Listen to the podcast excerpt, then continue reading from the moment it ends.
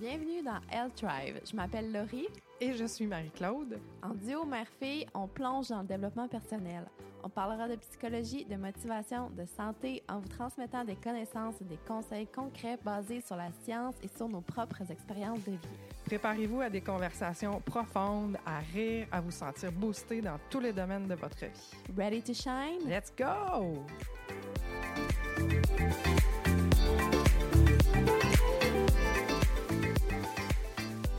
Salut tout le monde, j'espère que vous allez bien et j'espère surtout que vous êtes prêts et prêtes pour notre sujet d'aujourd'hui. Euh, c'est un sujet qui est euh, très important pour moi, pour tout le monde, ça devrait être très important pour tout le monde. C'est la théorie de l'attachement. Donc, comment on fait pour comprendre notre style d'attachement, celui de notre partenaire, pour avoir des relations saines, pour identifier nos patterns toxiques et d'où ils viennent, puis ultimement pour les changer? C'est vraiment un big deal et un game changer en amour quand on est conscient de son style d'attachement. Dans cet épisode-là, on va vous expliquer quels sont les quatre styles d'attachement, évidemment. On va vous expliquer comment on en arrive à avoir un certain style, comment ça se développe dans l'enfance, quels sont les impacts de notre style d'attachement sur nos relations amoureuses à l'âge adulte, quelles sont les dynamiques qu'on retrouve souvent entre certains styles. Et on va terminer en vous donnant des trucs pour améliorer vos relations selon votre style et celui de votre partenaire. Fait que ça va être vraiment, vraiment, vraiment intéressant. Là, comme je disais, on est pas mal dans ma zone, c'est mon sujet préféré. fait que si C'est pas le mien. Non, hein? Non. fait que si t'es prêt ou prête à en apprendre une tonne sur la psychologie des relations amoureuses, reste ici avec nous jusqu'à la fin. Est-ce que t'es prête, mamie? Non, je ne suis pas prête. Normalement, I was born ready, mais pour cela, euh, je veux humblement préciser que je suis pas un exemple de réussite en relation amoureuse. Fait que ça fait que actuellement j'ai très chaud et j'ai... Ouais, je vois une petite goutte de sueur, là. Oui, c'est ça. Toutes les craques de mon corps sont mouillées actuellement.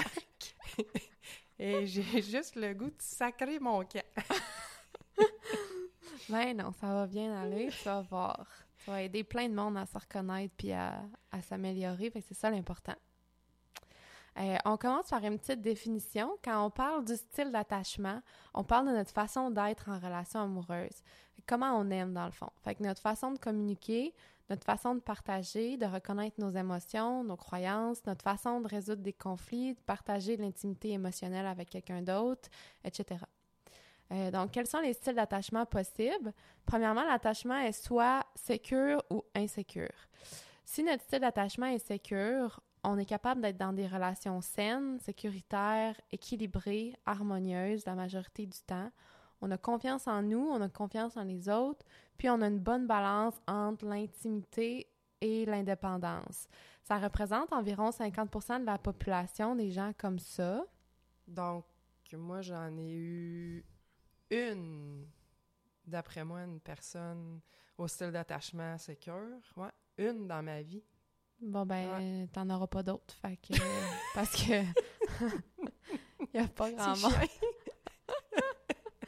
Non, c'est quand même 50% fait que t'as des bonnes chances. Mais l'affaire qu'on va voir plus tard aussi, c'est que les attachements sécures sont pas nécessairement attirés par les gens qui ont des attachements insécures. Hmm. Fait que c'est sûr que quand t'es dans le spectre plus insécure, tu vas peut-être moins en croiser. Tu vas Mhm. peut-être moins en attirer, puis tu vas être moins attiré vers eux aussi. C'est ça Mhm. l'affaire. Fait qu'on a l'impression qu'il y en a pas, mais il y en a 50% des gens quand même. Si notre style d'attachement est plutôt insécure, on vit des relations conflictuelles, malsaines puis douloureuses. Ça, ça vient, comme on va expliquer un petit peu plus tard, euh, plus en détail, ça vient de, du fait d'avoir eu des parents insécurisants dans l'enfance Mhm. ou, euh, plus précisément que nos besoins affectifs ou physiques n'ont pas été répondus de façon constante dans l'enfance, entre autres. C'est pas juste, tu sais, le but, c'est pas de blâmer les parents aujourd'hui, Mhm. c'est vraiment pas ça. Tu sais, on fait tout ce qu'on peut avec ce qu'on a, puis nos parents, ils nous donnent, euh, en tout cas, en grande majorité des, des parents nous donnent ce qu'ils peuvent avec ce qu'ils ont appris puis ce qu'eux ont vécu dans leur propre Mhm. enfance. Puis à l'inverse, juste pour revenir sur le sécure, un- une personne sécure a eu des parents sécurisants, constants,ém- présents émotionnellement et tout ça dans la, la petite enfance. Puis tout au long de sa vie, dans le fond. Mais le fait d'avoir des parents soit sécurisants ou insécurisants, ça vient influencer le développement du cerveau. parce que là, j'espère que tu vas me laisser parler du cerveau un peu, comme ça, je vais être dans ma zone de confort, ça va me faire du bien. Oui. ça va te donner un petit break. tu vas me donner un petit break, merci. oui, on en parlera dans pas long. Puis, je vais juste euh, faire un petit tour des trois types d'attachements qui sont dans la catégorie insécure. Fait premièrement, il y a l'attachement anxieux. C'est des relations amoureuses difficiles, comme je l'ai dit, mais les comportements sont caractérisés par de l'anxiété, de l'insécurité. Puis l'espèce de core belief, fait que la croyance qui est comme ancrée dans la personne, c'est que c'est que euh, ils sont pas aimables, puis ils ont une peur profonde d'être abandonnés. Après ça, on a l'attachement évitant, également des relations amoureuses difficiles, mais caractérisées par de l'évitement ou la peur de l'intimité émotionnelle. Fait que la croyance, c'est les relations intimes, les relations affectives, ça fait mal, puis c'est pas sécuritaire. Fait que je m'embarque pas là-dedans, dans le fond. Ou mhm. je m'embarque là-dedans, mais je vais pas, je serai pas vulnérable, je vais pas me mettre à risque de souffrir. Mhm. Euh, puis ça, ces croyances-là, ça peut être vraiment inconscient, là. C'est vraiment pas tout le monde qui, qui s'en rend compte. Après ça, on a le troisième type qui est l'attachement désorganisé. Ça, c'est beaucoup plus rare, fait qu'on en parle peut-être un peu moins en général. Mais là, on est vraiment dans des relations chaotiques, imprévisibles. C'est un mélange d'anxiété puis d'évitement. Fait que des deux autres types. Fait que là, ça fait des personnes qui changent d'un extrême à l'autre vraiment en 0,5 secondes. Ils ont un désir d'intimité comme les anxieux vraiment fort, mais une peur de l'intimité aussi forte que les évitants. Mm-hmm. Fait que là, on peut voir comment ça peut, euh, ça peut brasser. Là. Puis mm-hmm. souvent, il y en a moins parce que c'est des gens qui ont vécu des gros traumatismes d'enfance.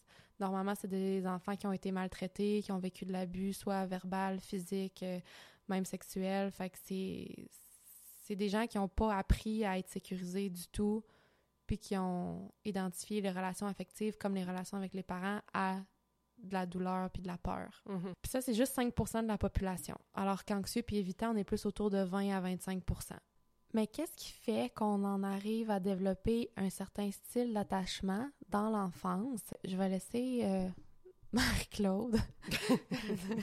c'est bizarre Prendre une pause. Non, mais oui, c'est bizarre de t'appeler par ton nom. Je vais laisser ma maman vous expliquer comment ça se forme un style d'attachement dans l'enfance. Euh, le développement du cerveau commence dans l'utérus et la partie qui va être développée en premier, c'est l'hémisphère droit. C'est le cerveau qui est dit émotionnel. Euh, sa spécialité, ça va être l'analyse des informations non verbales.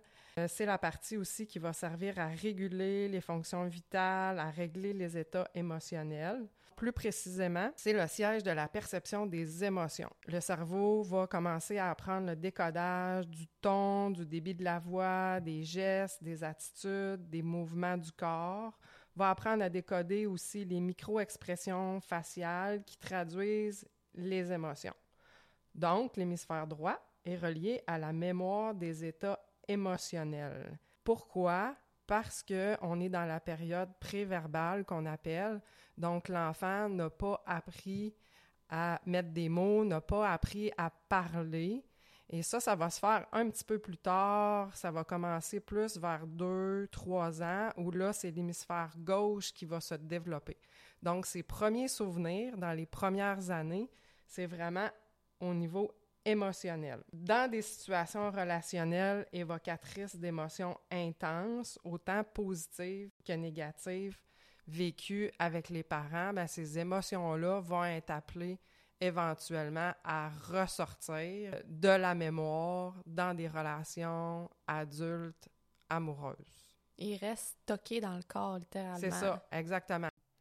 Mais si les feelings ont été vécus à répétition, là, on parle pas de juste une fois. Non, c'est ça. C'est pas parce que j'ai été, on va déculpabiliser les mamans aussi. C'est pas parce que j'ai été impatiente une fois avec mon fils que là, il va être insécure pour le reste de sa vie. Là, c'est c'est des expériences répétées, puis l'important, c'est d'avoir une grande majorité du temps une présence constante puis réconfortante, mais c'est si le sentiment de colère ou d'incompréhension, si c'est arrivé à toutes les fois qu'il y avait une crise ou quelque chose, à toutes les fois, l'enfant s'est senti tassé, incompris, pu aimer parce qu'il y avait des grosses émotions, c'est là que les émotions vont se stocker, puis ressortir dans des situations plus tard pour n'importe quoi qui, vont venir, qui va venir chercher un petit peu le même sentiment, dans le fond, que dans l'enfance. Hum. Ben, c'est dans les situations où on se dit, voyons, pourquoi ça vient me chercher de même?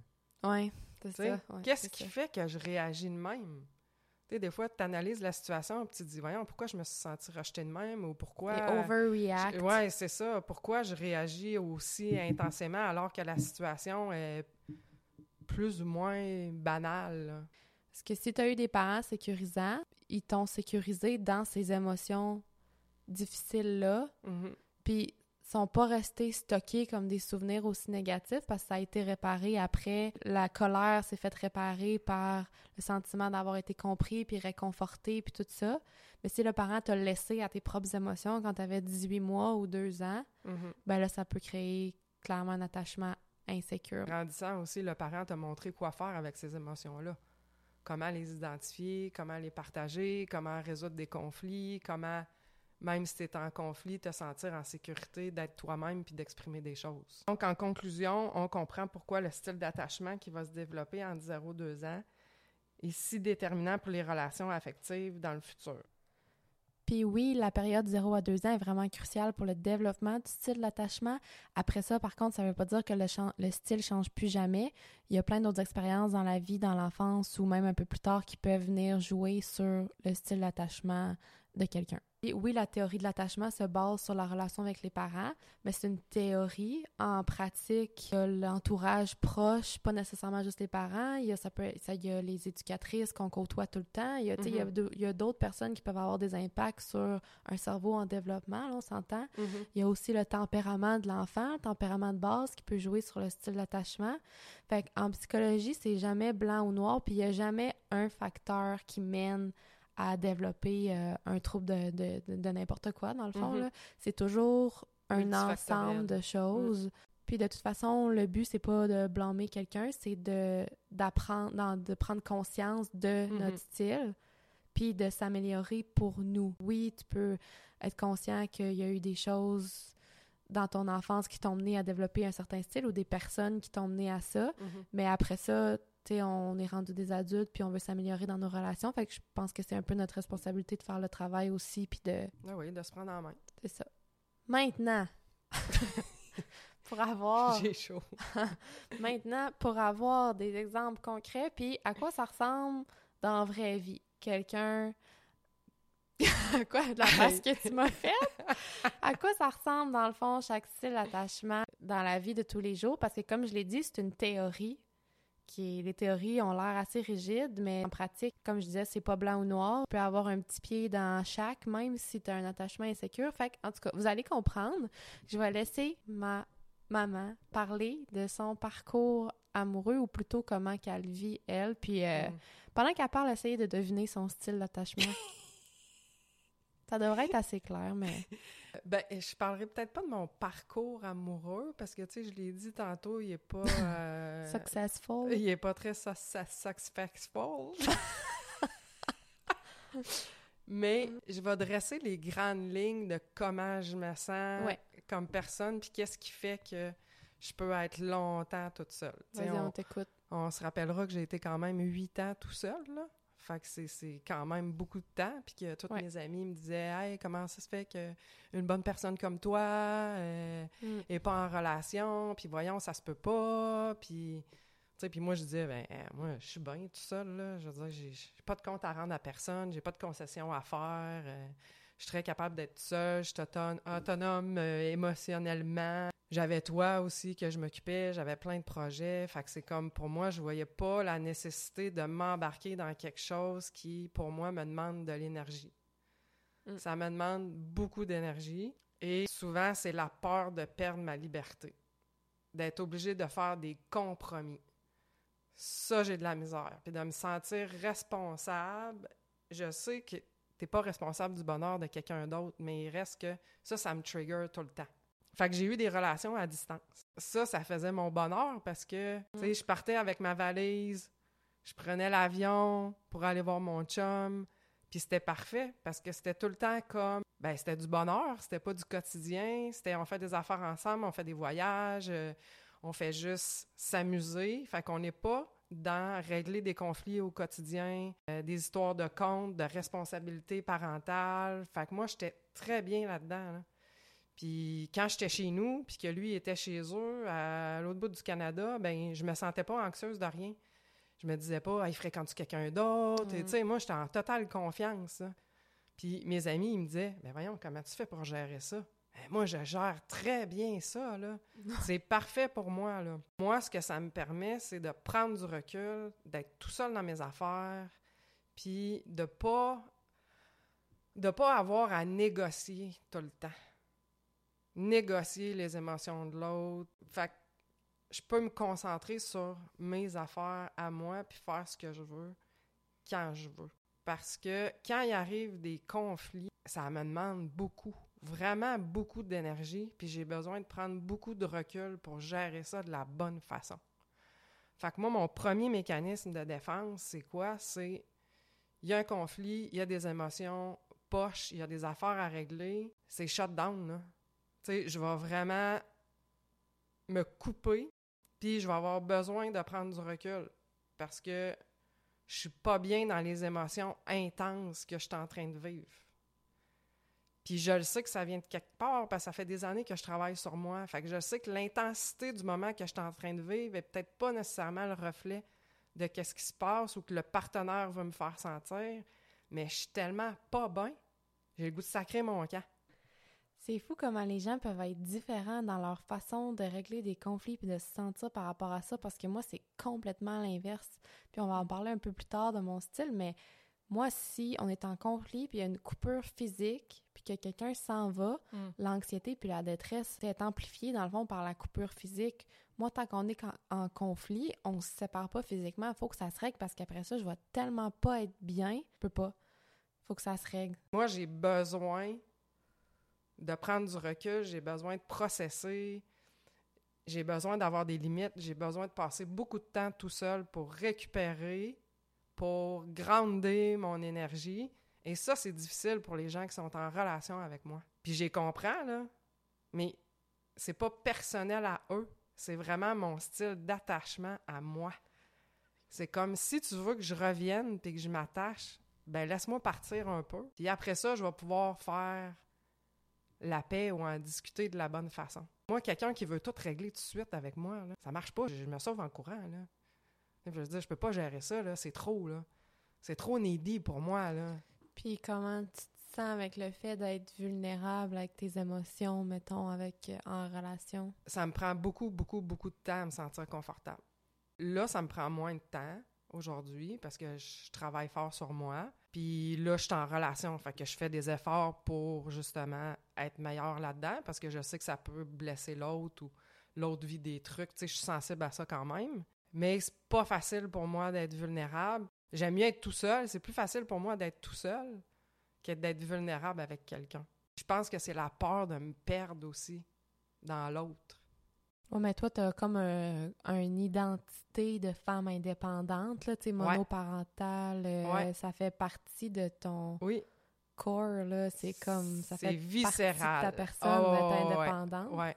Indépendante, faire mes affaires tout seul. Puis moi, je l'ai dit, là, tu sais, t'élever tout seul, c'est bien plus facile pour moi Hum, que de t'avoir élevé avec quelqu'un d'autre avec qui je suis obligée de faire des compromis, là. C'est comme là, c'est, c'est- ça, ça marche my way, là. Ouais. Fait que c'est moi qui gère tout. Fait que c'est plus facile, ça. Mais en même temps, je sais que je veux pas vieillir tout seul. Je sais que je veux partager ma vie avec quelqu'un, mais je suis facile à me convaincre et à me dire que je suis très autonome, puis j'ai pas besoin de personne, puis ça, c'est ça c'est facile pour moi. C'est hot ce que je dis, mais honnêtement, je ressens pas le besoin d'être proche de quelqu'un, là. Mais plus je vieillis, plus que je me rends compte que, ben, je veux pas vieillir tout seul. Mais ça, ça m'amène à, à travailler sur différentes choses. Mais c'est sûr que mon premier réflexe, c'est « Voyons, c'est donc bien compliqué. Ah, Ouais. C'est donc bien compliqué. Non, non, non, non, euh, non, non, non. Trop d'efforts, trop compliqué. Puis aussi, dans les relations où j'ai fait beaucoup d'efforts, j'ai eu le sentiment que je les avais faites pour rien. Parce que de toute façon, ça a fini à un moment donné. tu sais. Mm. J'ai intégré depuis toute petite. De toute façon, tu vas toujours finir tout seul. Puis quand j'ai pris la décision de t'avoir toute seule, je le savais. Je disais, OK, est-ce que je m'embarque là-dedans, avoir un enfant tout seul? Puis la réponse, a été oui. Puis ça a été, de toute façon, tu finis tout le temps tout seul un jour. Mm. Fait que, tu sais, pour moi, quelqu'un qui est en relation depuis 30 ans, hey, pour moi, là, c'est c'est une autre planète, là. c'est vraiment une autre planète. Mais à quelque part, je dis pas que j'envie pas ça. Peut-être que j'ai pas trouvé la bonne personne encore avec qui partager ça, mais bref. Tout ça pour dire que plus j'en parle, plus que mon style d'attachement est quand même assez très, très clair. Je Ouais. pense. L'avez-vous deviné? c'est clairement un style d'attachement évitant. Hmm. Mais après ça, quand tu es conscient, tu es capable de travailler sur toi, ben ça évolue, là. Tu sais, ça change. Mais l'instinct est Mm. évitant, là. C'est Ah ça. ouais. L'instinct est très, très, très, très fort. Là, je vais passer au style d'attachement anxieux. Un style d'attachement anxieux, comme j'ai dit euh, au début, c'est des personnes qui ont une peur profonde d'être abandonnées parce que les expériences d'enfance leur ont montré que les gens vont les quitter, qu'ils ont besoin de quelqu'un d'autre, qu'ils sont pas en sécurité dans les relations affectives. Donc, ils vont rechercher la proximité tout le temps. Ils ont toujours une pensée sous-jacente que leur partenaire les aime pas pour vrai. Fait que souvent, ils vont tester pour être sûr que le chum ou la blonde les aime vraiment, entre guillemets, mais c'est jamais assez. Tu sais, ils n'auront jamais la preuve. Ça sera jamais assez à leur goût, dans le fond. Fait qu'ils vont toujours être insécures, vont toujours avoir besoin d'être rassurés. Après ça, c'est souvent des hypersensibles aux potentiels signes de rejet, même s'il n'y en a pas, ils vont s'en faire dans leur tête. Beaucoup de rumination, beaucoup de overthinking. Ils ont une représentation négative d'eux-mêmes et positive des autres. Ce qui est intéressant, c'est que l'évitant, à l'inverse, a une représentation positive de Mhm, lui-même mhm. et négative des autres. Mhm. Fait que c'est comme vraiment l'inverse pour un anxieux. Ils ont peur du jugement, ils se méfient tout le temps. Beaucoup de comportements défensifs, impulsifs. Sont beaucoup dans le blâme de eux-mêmes, de leur partenaire. Ils sont incapables de quitter une relation souvent. Mhm. C'est comme une espèce d'interdit de quitter une relation. Ça, j'aurais pu me donner comme exemple pour certaines choses, mais à force qu'on en parle, je me remets beaucoup en question parce que je réalise, puis ça, ça vaut pour tout le monde, que t'es pas nécessairement un style. Tu sais, tu peux avoir une tendance comme insécure en général, puis après ça, dépendamment de ton partenaire, Mhm. va s- le partenaire va, dépendamment de son style à lui ou elle, il va aller chercher différents côtés de toi. Moi, clairement, j'ai des tendances anxieuses pour ma personnalité en général, avec les gens, avec mes amis, avec ma famille. Mais en amour, j'en ai aussi si la personne va faire ressortir ce côté-là. Mais j'ai beaucoup de tendances évitantes aussi qu'un autre style de personne peut faire ressortir. Fait que je sais plus. Mhm. Je sais comme plus. J'ai toujours pensé que j'étais vraiment anxieuse. Puis après ça, je me suis rendu compte que c'était parce que j'étais dans une relation vraiment difficile qui faisait ressortir tous ces côtés-là de moi, mais n'importe qui aurait été anxieux dans une relation comme ça. Là. Mhm. Quand t'as quelqu'un qui rentre pas de la nuit, qui te répond plus, qui boit beaucoup, c'est toutes des situations que je pense que n'importe qui euh, paniquerait, là, même quelqu'un Mhm. de sécure. Ben, La moi, je paniquais pour toi à distance. là. Ouais, c'est ça. ben, la différence, c'est que quelqu'un de sécure va quitter une relation de même Mhm. parce qu'il va dire c'est clairement pas pour moi, c'est pas comme ça que je veux me sentir, puis je vaux plus que ça. Ouais, Il ouais. va la quitter, mais un anxieux est pas capable. L'attachement désorganisé, j'en ai parlé tantôt, ceux-là qui sont reliés à des traumas d'enfance, puis tout ça, qui alternent entre l'anxieux puis l'évitant. Moi, je l'ai vécu, une relation. J'ai été trois ans avec on and off, justement, avec quelqu'un que clairement, c'est un style d'attachement désorganisé. C'est pour ça que je disais que je sais plus si... J'ai toujours pensé que j'avais un style d'attachement anxieux. Avec du recul, maintenant que c'est fini depuis cinq Mhm. ans, je sais pas si c'était vraiment ça ou si c'est la personne qui faisait ressortir ça. Mais quelqu'un qui a un comportement, qui a un style d'attachement désorganisé risque de faire so- ressortir les pires côtés de toi, là. C'est Mhm. ça qui est dangereux, c'est que, tu sais, je pense que quand, tu sais, parenthèse, quand tu te reconnais plus dans une relation puis tes comportements, c'est que la personne va chercher des traumas puis des réponses en dedans de toi qui sont qui te représentent pas. Tu sais, moi, je suis super douce dans la vie, je suis Mhm. super fine, tout le monde dirait ça. Il y a personne qui dirait c'est une fille agressive ou... Tu Elle fait des trous dans les murs. Ouais, c'est ça. Non, là, c'est vraiment pas moi. Puis dans cette relation-là, j'étais une autre personne. là. Mm. Puis les red flags, les drapeaux rouges des relations, on les voit dès le début. Puis c'est là, je pense qu'on va avoir une différence entre quelqu'un de sécure ou d'insécure Ouais. aussi. C'est que Mhm. la sécure risque de les voir puis de dire Oups, ça c'est pas pour moi. Je m'embarque pas. Non, ça c'est dangereux. Alors que quelqu'un d'insécure, admettons avec un- une tendance anxieuse, Mhm. l'attachement anxieux, va dire Ah, cette personne-là, ce qu'elle me fait vivre, ça me rappelle directement ce que j'ai vécu avec. Moi, c'est mon père, on va le dire. Mhm.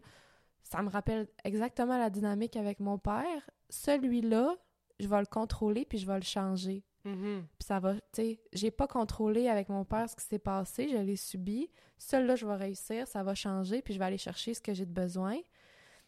Mais, puis ça, c'est inconscient, là, c'est fou, là. Mhm. Mais on est attiré par ce qu'on connaît. Fait que si t'as vécu ça plus jeune, t'es attiré par ceux qui te font vivre la même chose, malheureusement. Le Mhm. cerveau veut pas te changer, il va aller vers ce qu'il connaît. Mhm. À moins que tu prennes vraiment conscience de ton pattern, puis que tu décides de le changer. Sinon, ton inconscient va toujours te diriger vers des gens comme ça. Raconte comment ça a commencé. C'était quoi le premier red flag du début?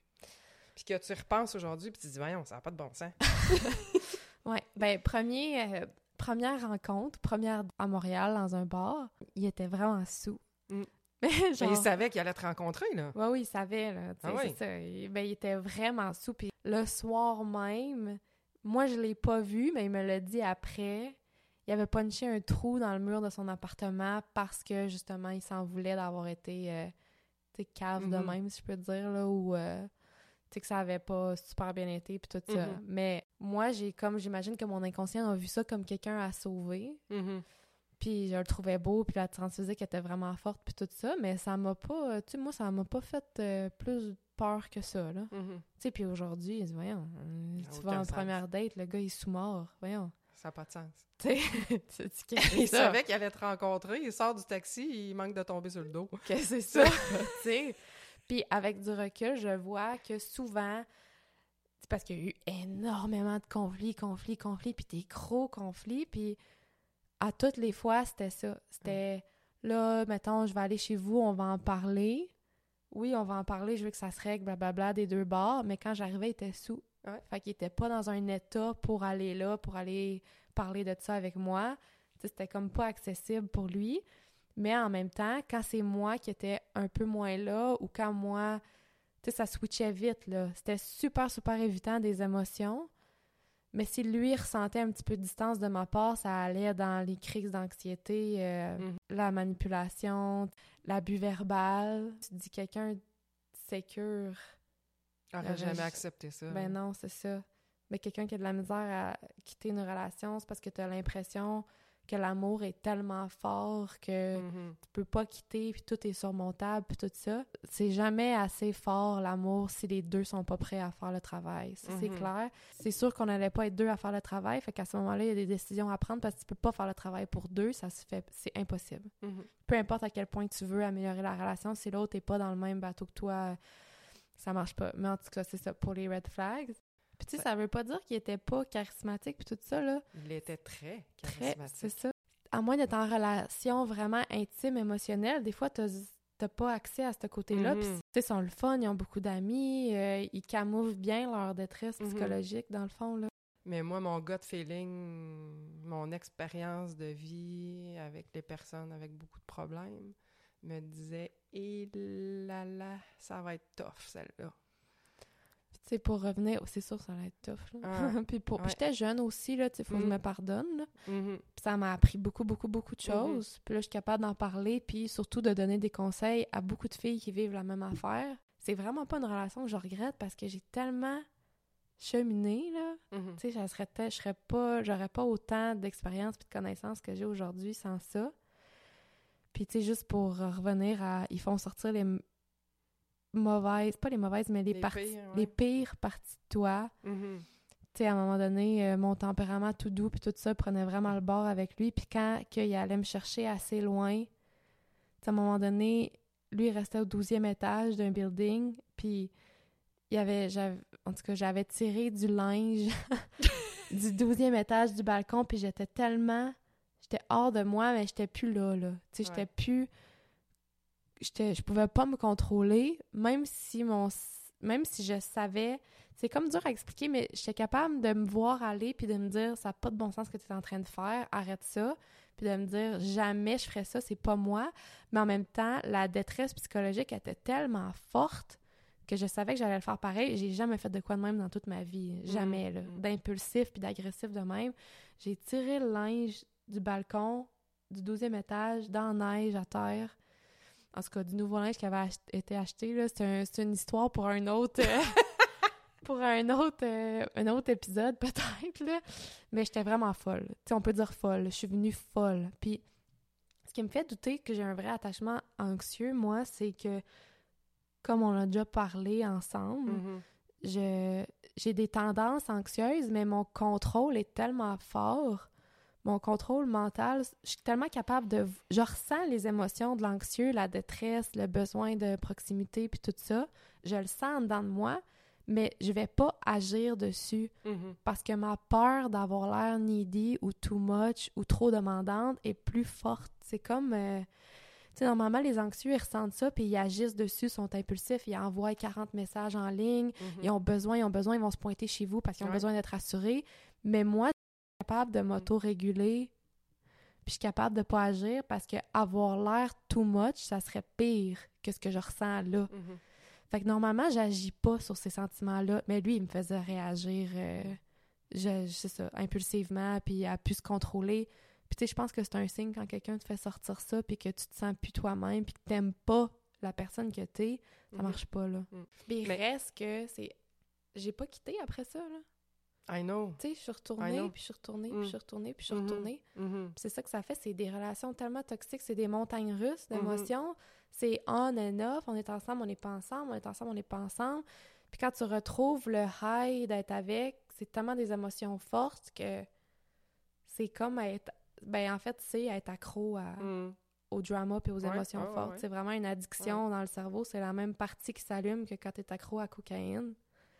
Puis ça, c'est vrai, là. C'est Mhm. vraiment euh, Ah ouais, des études qui ont été faites là-dessus. ah ouais. Quelqu'un de désorganisé en relation, c'est pas facile, mais peu importe le style qu'on a, il y a, même s'il y a beaucoup de travail à faire, c'est toujours possible Mhm. de s'améliorer. C'est pas parce que tu as un style puis tu dis OK, je suis vraiment désorganisé ou mon partenaire est désorganisé qu'il y a rien à faire. C'est pas une sentence à vie. Tu peux toujours faire le travail, même s'il y en a, puis ça sera pas facile. C'est de voir ces patterns, puis comme moi, dans le fond, je ressens l'émotion. C'est ce que tu ressens, mais tu sais, de ton mindset, tu dois être plus fort, là. Mhm. C'est de le voir puis de te dire non, un peu. Logiquement, c'est quoi qui se passe là? C'est-tu Mhm. vraiment ça qui se passe ou c'est mon scénario dans ma tête?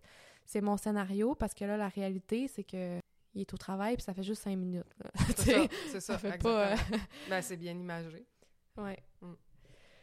Après ça, par contre, il y a des techniques pour que ça aille mieux. Si tu sais que ton partenaire ou toi-même ont des tendances à aller vers ça, Mhm. comme toi, d'attachement anxieux, ben, tu sais, toi, ça prend quelqu'un qui va comprendre que tu as besoin de temps pour toi. Ouais. Puis en même temps, c'est un peu ta responsabilité aussi de communiquer Ouais. dans la bienveillance, puis calmement que tu as besoin de ça, toi. Ouais. Puis qu'il faut pas que la personne le prenne personnel. Mhm. Mais tu sais, c'est de la façon que c'est dit. Je pense que tout se dit. faut être conscient puis sensible à la réalité de l'autre, mais faut se contrôler aussi. Mhm. C'est comme les Mhm. deux bords. C'est pour ça que je dis faut que les deux veulent faire le travail parce que faut le reconnaître à deux, faut faire des compromis à deux, faut accepter le style de l'autre à deux, puis faut se contrôler les deux. Mais ça prend quand même une bonne connaissance de soi. Puis il faut que tu sois capable d'arrêter aussi. D'arrêter. Arrêter, ben, tu sais, au quotidien, dire, voyons, c'est quoi cette réaction-là? Faut, faut que tu arrives à te poser. Si tu es toujours en train de t'étourdir dans la vie, que tu te remets jamais en question, que tu es tout le temps dans ta tête avec 56 000 affaires, 56 000 projets, que tu n'arrêtes pas de la journée, puis tu prends jamais le temps de réfléchir puis de te poser, tu pourras pas changer des choses puis améliorer des comportements. là. En tout cas, moi, j'y crois pas, là. Puis il y a des gens qui sont spécialistes là-dedans, s'étourdir, s'étourdir, s'étourdir toute la journée pour pas se poser de questions. Là. Puis aussitôt qu'ils ont une émotion, ils agissent dessus. Ils agissent dessus, c'est ça. Moi, c'est ça ma force, justement, qui fait que je parais pas trop anxieuse. C'est que Mm. j'ai l'émotion, puis là, je me dis, OK, là, c'est ça qui monte. Là, je suis vraiment jalouse. Je dis ça, mais c'est pas facile. Là. Je dis pas que je me Mm. contrôle tout le temps. là. Mais là, je suis vraiment jalouse. Est-ce que c'est réel? Est-ce que c'est moi qui amplifie ça dans ma tête? Après ça, qu'est-ce que je veux faire avec ça, là, tu sais? Mhm. Est-ce que je risque d'endommager ma relation avec ma réaction?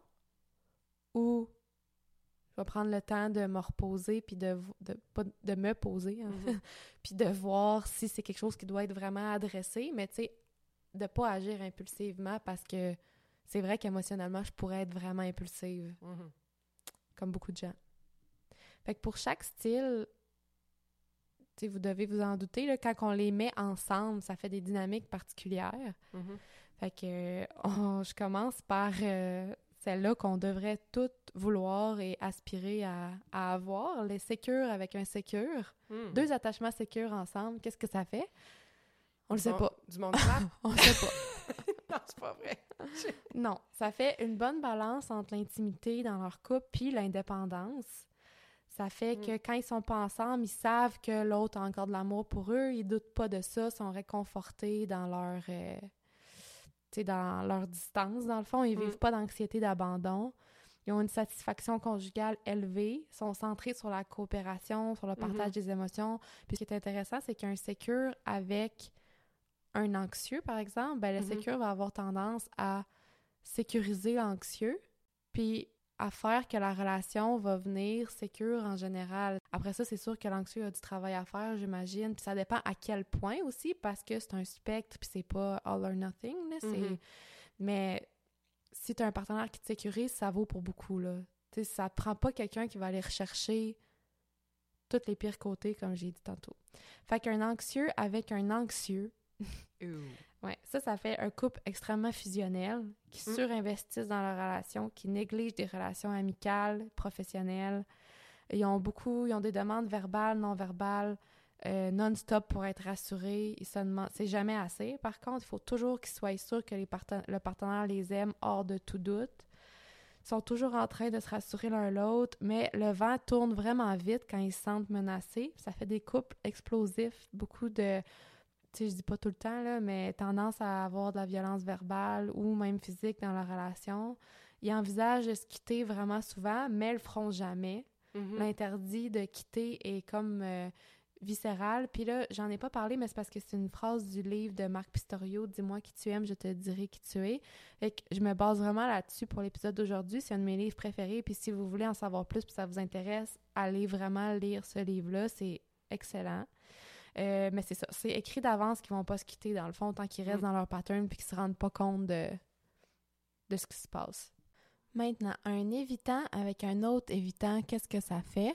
Les conflits majeurs sont très rares parce que tu t'en doutes, hein? Puis ça, c'est assez rare comme relation tout court parce que si les deux ont de la misère à investir puis à développer quelque chose puis à être vulnérables, ben c'est rare que ça finit ensemble. Mais quand ils sont ensemble, euh, ça fait des couples qu'on dit, hey, ils sont vraiment indépendants, ils se laissent Mhm. faire les deux, sont, sont autonomes, ils ont chacun leurs affaires, sont pas jaloux, sont, mais dans le fond, sont comme déconnectés l'un de l'autre, ils ont pas d'intimité émotionnelle, ils sont là physiquement, mais même quand ils sont ensemble, ils sont pas connectés.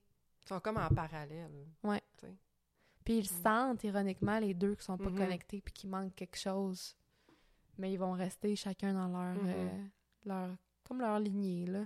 Puis vu qu'ils sentent que il manque quelque chose, ben ça renforce comme l'idée de ben là je m'investirai pas, c'est il manque Mhm. quelque chose puis tu sais c'est comme c'est un cercle vicieux. Fait qu'ils sont de plus en plus loin dans le fond. Mm. Après ça, un couple très, très, très commun parce que malheureusement, les anxieux sont attirés par les gens évitants inconsciemment. C'est, c'est ça. Le, le- le mix anxieux-évitant est vraiment commun. Ils s'attirent comme des aimants, dans le fond, parce que t'en as un qui court après l'autre pour être rassuré, pour un besoin de proximité. Puis t'as l'autre qui se sauve. L'autre, Qui- il se sauve, il est étouffé, il veut pas, tu sais, ça lui fait peur. Fait qu'il est étouffé par les demandes de rapprochement, les demandes de- d'être rassuré, les demandes de ci, de ça. Fait que ça fait beaucoup d'ambivalence dans les relations. Il va y avoir des petits moments de rapprochement, des fois, qui vont faire que l'anxieux va être apaisé, puis après ça, aussitôt que ça va être trop, l'évitant va repartir à la course encore. Fait que ça fait beaucoup de montagnes russes, ça fait beaucoup de conflits. Puis ce qu'ils ont en commun, c'est que leurs deux peurs sont différentes, mais sont aussi fortes. Hmm. Tu sais, l'invitant a tellement peur d'être dans l'intimité émotionnelle, puis l'anxieux a tellement peur d'être abandonné.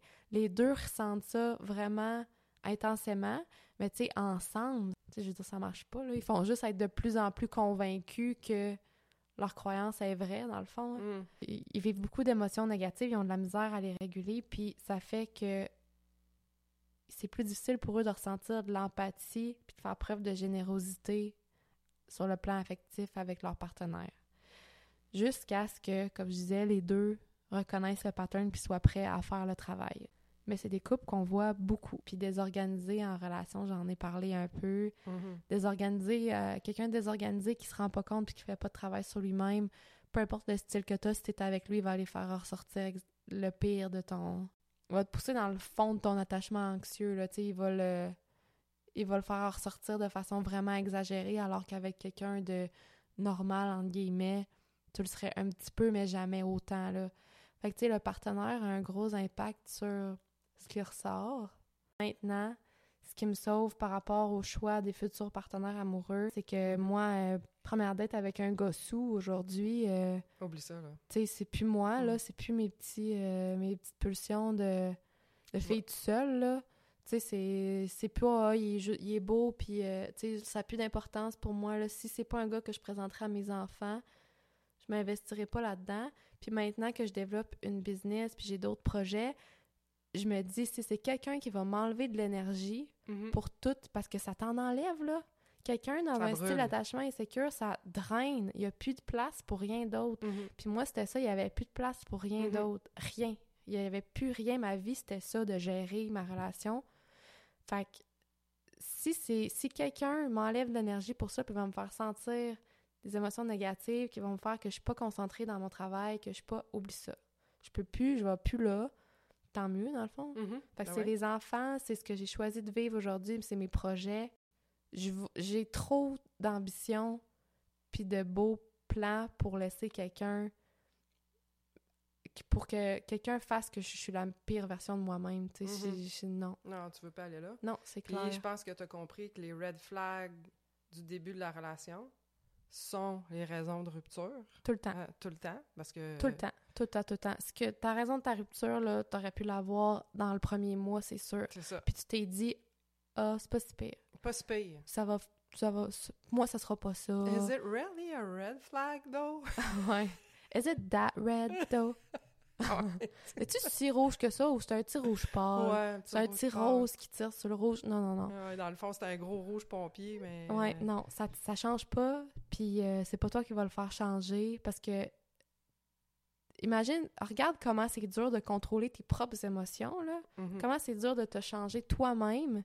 Imagine comment c'est dur de changer quelqu'un qui veut même pas changer. Impossible. Faut arrêter de se faire croire des affaires, hein? Mhm.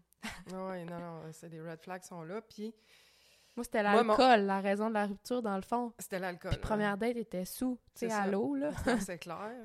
Puis moi, une relation, le red flag, c'était l'infidélité dans toutes les relations. Puis la raison de la rupture, ça a été l'infidélité. Fait que le red flag, il- tu sais, je veux dire, il pouvait pas être plus rouge que ça au début, là. C'est ça. Mais tu penses qu'avec toi, ben, ça va sûrement être différent. Mais non, c'est pas différent. Non. Puis moi, ça m'a amené à développer mon mantra. Ben, c'est pas le mien parce que c'est Oprah Winfrey que j'ai entendu dire ça la première fois. Mais en français, c'est quand les gens se montrent vrais, croyez-les. Fait que Hein? toi, là, quand il s'est montré sous la première date, là, puis qu'il avait de la misère à débarquer du taxi, là, ben, il s'est montré vrai. Puis pas Mais juste tu l'as pas écouté. Puis pas juste ça, dans le temps de fréquentation, il m'a dit si tu cherches un chum, je peux pas t'aider. Bon, Il me l'a dit. Puis moi, dans mon petit cerveau, j'ai dit Ah non, je vais le faire changer d'idée. Il va Mhm. tellement tomber en amour avec moi qu'il va vouloir être avec moi. Il a changé d'idée, mais ça a été l'enfer aussi. Il me l'avait Mhm. dit qu'il était pas prêt. C'est T'sais, ça, ça c'était clair. C'était je vais te briser le cœur. C'est ça que ça veut dire, mot pour mot. Écoute, ma petite chérie, je vais te briser le cœur. Mais c'est ça. Là, on se dit Ah non, mais là, quand il va voir comment je suis belle puis que je suis fine, là, t'as va- peu. moi, je vais réussir à le faire changer. Ouais. Puis c'est une question d'ego aussi. C'est de la valorisation. Puis c'est. j'ai peut-être pas fait changer d'idée mon père, j'ai jamais réussi à l'avoir plus proche, Mhm. mais lui, je vais réussir. C'est comme de se reprendre pour ce qu'on a pas été, pas, pas Ben, été capable de faire de parce que tu peux réparer. pas, c'est ça, c'est plus de réparer. réparer des blessures, Mm. de guérir des blessures, mais dans le fond, Non, c'est pas ça la façon de guérir des blessures, non, vraiment pas. c'est de te guérir toi-même. La première étape, c'est toi. Parce que ça n'a rien à voir avec les autres dans le Mm. fond. C'est pas c'est jamais les autres qui vont te guérir Mhm. à moins de rencontrer un partenaire sécure puis de faire le choix. Parce que ça, c'est une autre question, là, c'est un autre sujet, mais tu sais, j'entends souvent est-ce qu'il faut être guéri, entre guillemets, pour être en relation? Il faut se guérir tout seul avant. Je crois pas que tu dois être 100% guéri parce que si tu avec quelqu'un qui t'aide à te sentir sécure puis tout ça, puis Mhm. tu continues à faire le travail, tu peux être en relation. Mais Mais moi, je pense que le développement personnel, de toute façon, ça finit jamais, là.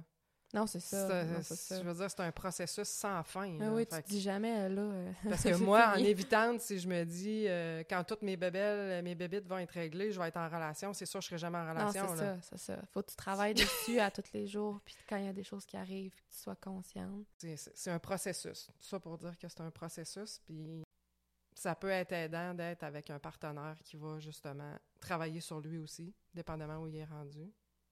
Mais moi, je l'ai vécu une fois, un partenaire sécure, puis effectivement, j'étais beaucoup moins évitante.